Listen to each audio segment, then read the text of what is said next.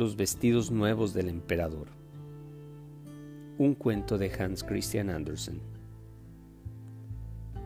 Hace muchos, pero muchos años, había un emperador tan aficionado a los trajes nuevos que gastaba todas sus rentas en vestir con la máxima elegancia. No se interesaba por sus soldados ni por el teatro, ni le gustaba salir de paseo por el campo, a menos que fuera para lucir sus trajes nuevos. Tenía un vestido distinto para cada hora del día.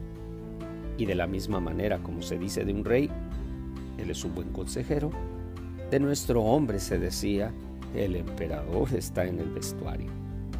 La ciudad en que vivía el emperador era muy alegre y bulliciosa. Todos los días llegaban a ella muchísimos extranjeros y una vez se presentaron dos truanes que se hacían pasar por tejedores, asegurando que sabían tejer las más maravillosas telas. No solamente los colores y los dibujos eran hermosísimos, sino que las prendas con ellas confeccionadas poseían la milagrosa virtud de ser invisibles a toda persona que no fuera apta para su cargo o que fuera irremediablemente estúpida.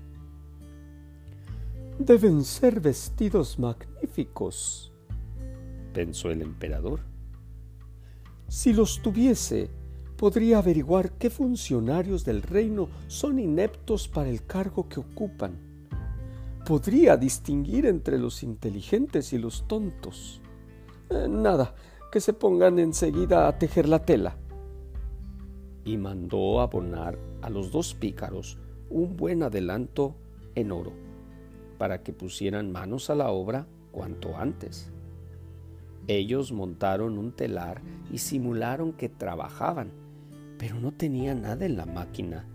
A pesar de ello, se hicieron suministrar de las sedas más finas y el oro de mejor calidad, que obviamente se embolsaron perfectamente, mientras seguían haciendo como que trabajaban en los telares vacíos hasta muy entrada la noche. Me gustaría saber si avanzan con la tela, pensó el emperador. Pero había una cuestión que no lo tenía un tanto cohibido, a saber que un hombre que fuera estúpido o inepto para su cargo no podría ver lo que estaban tejiendo no es que temiera para sí por sí mismo. Sobre este punto estaba tranquilo. Pero por si acaso prefería enviar primero a otro para cerciorarse de cómo andaban las cosas. Todos los habitantes de la ciudad estaban informados de la particular virtud de aquella tela y todos estaban impacientes para ver hasta qué punto su vecino era estúpido o incapaz. Enviaré a mi viejo ministro a que visite a los tejedores, pensó el emperador. Es un hombre honrado. Él es el más indicado para juzgar de las cualidades de la tela, pues tiene talento y no hay quien desempeñe el cargo como él. El viejo y digno ministro se presentó, pues, en la sala ocupada por los dos embaucadores los cuales seguían trabajando en los telares vacíos. Dios nos ampare, pensó el ministro para sus adentros, abriendo unos ojos como naranjas. Pero si no veo nada. Sin embargo, no soltó palabra. Los dos ladronzuelos le rogaron que se acercase le preguntaron si no encontraba magníficos el color y el dibujo. Le señalaban el telar vacío y el pobre hombre seguía con los ojos desencajados, pero sin ver nada, puesto que no había nada. Dios santo, pensó, ¿seré tonto acaso? Jamás lo hubiera creído. Y nadie tiene que saberlo. ¿Es posible que sea inútil para el cargo? No, desde luego, no puedo decir que no he visto la tela.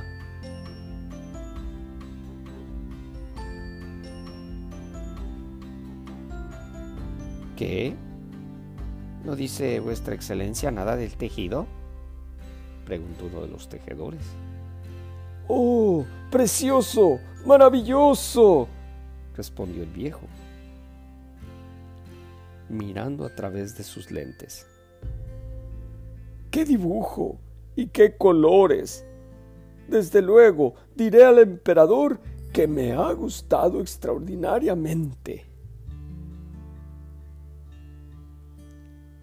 Nos da una buena alegría, respondieron los tejedores, dándole los nombres de los colores y describiéndole el raro dibujo, el viejo tuvo buen cuidado de quedarse las explicaciones en la memoria para poder repetirlas al emperador, y así lo hizo. Los estafadores pidieron entonces más dinero, seda y oro ya que los necesitaban para seguir tejiendo. Todo fue a parar a su bolsillo, pues ni una hebra se empleó en el telar y ellos continuaron como antes trabajando en las máquinas vacías. Poco después, el emperador envió a otro funcionario de su confianza a inspeccionar el estado de la tela e informarse de si quedaría pronto lista. Al segundo le ocurrió lo que al primero. Miró y miró, pero como en el telar no había nada, nada pudo ver. ¿Verdad que es una tela muy bonita? Preguntaron los dos tramposos, señalando y explicando el precioso dibujo que no existía. Yo, yo no soy tonto, pensó el hombre. Y el empleo que tengo no lo suelto. Sería muy fastidioso. Es preciso que nadie se dé cuenta. Y se deshizo en alabanzas de la tela que no veía. Y ponderó su entusiasmo por aquellos hermosos colores y aquel soberbio dibujo. Es digno de admiración, dijo el emperador. Todos los moradores de la capital hablaban de la magnífica tela, tanto que el emperador quiso verla con sus propios ojos antes de que la sacasen del telar. Seguido de una multitud de personajes escogidos, entre los cuales figuraban sus dos funcionarios, se encaminó a la casa donde preparaban y estaban estos pícaros, los cuales continuaban tejiendo con todas sus fuerzas, aunque sin hebras ni hilados. ¿Verdad que es admirable? Preguntaron uno, de los dos a los dos honrados dignatarios. Fíjese, vuestra majestad, en estos colores y estos dibujos. Y señalaban el telar vacío creyendo que los demás veían la tela. ¿Cómo? pensó el emperador. Yo no veo nada. Esto es terrible. ¿Seré tonto? ¿Acaso no sirvo para emperador? Sería espantoso. Oh, sí, muy bonita, dijo. Me gusta y la apruebo. Y con un gesto de agrado miraba el telar vacío. No quería confesar que no veía nada. Todos los componentes de su séquito miraban y remiraban, pero ninguno sacaba nada en limpio. No obstante, todo era exclamar como el emperador, ¡Oh, qué bonito! Y le aconsejaron que estrenase los vestidos confeccionados con aquella tela en la procesión que debía celebrarse próximamente.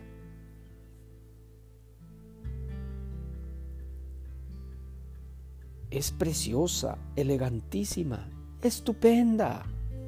Corría de boca en boca y todo el mundo parecía extasiado con ella.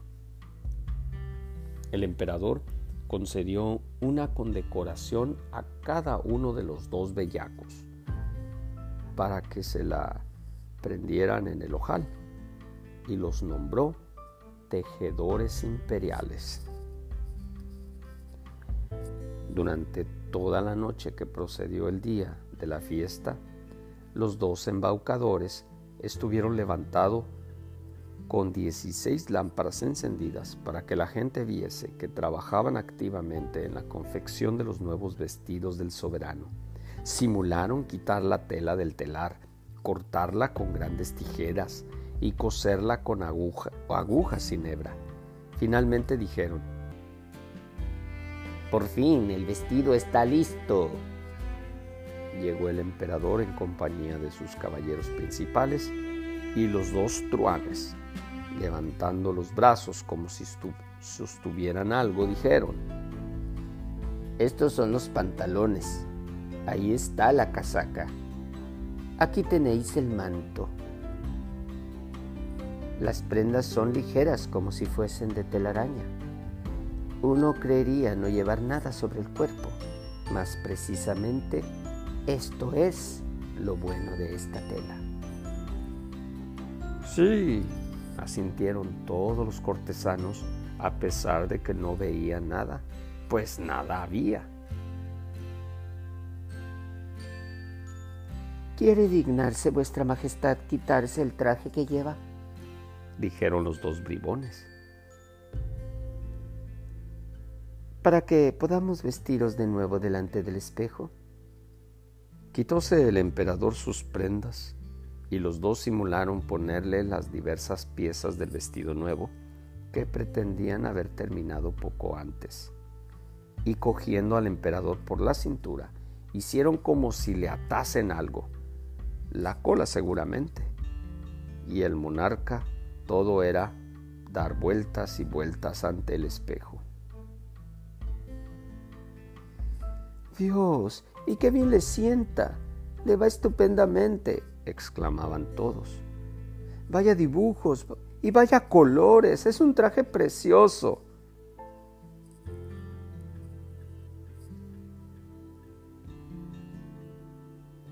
El palio está esperándolo, Su Majestad, para la procesión. Está aguardando en la calle, anunció el maestro de ceremonias. Muy bien, estoy a punto, dijo el emperador. ¿Verdad que me sienta bien? Y volvióse una vez más de cara al espejo para que todos creían que se veía el vestido. Los ayudantes de la cámara encargados de sostener la cola bajaron las manos al suelo como para levantarla y avanzaron con ademán de sostener algo en el aire por nada del mundo hubieran confesado que no veían nada. Y de este modo echó a andar el emperador bajo el magnífico palio, mientras el gentío desde la calle y las ventanas decían, ¡Qué preciosos son los vestidos nuevos del emperador! ¡Qué magnífica cola! ¡Qué hermoso es todo! Nadie permitía que los demás se diesen cuenta de que nada veían, para no ser tenidos como incapaz y sobre todo él para no ser tenido como una persona incapaz de su cargo o estúpido. Ningún traje del monarca había tenido tanto éxito como aquel. Pero si no lleva nada. ¿Eh? exclamó de pronto un niño.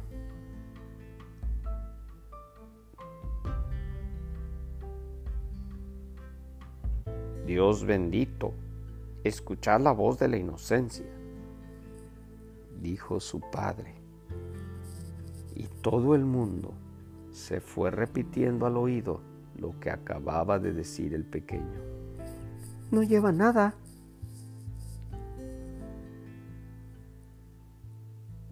Es un chiquillo el que dice que no lleva nada. Pero si no lleva nada, gritó al fin. El pueblo entero lo repitió. Aquello inquietó al emperador, pues todo el pueblo tenía razón. Mas pensó, hay que aguantar hasta el fin. Y siguió más altivo que antes. Y los ayudantes de la cámara continuaron sosteniendo la inexistente cola.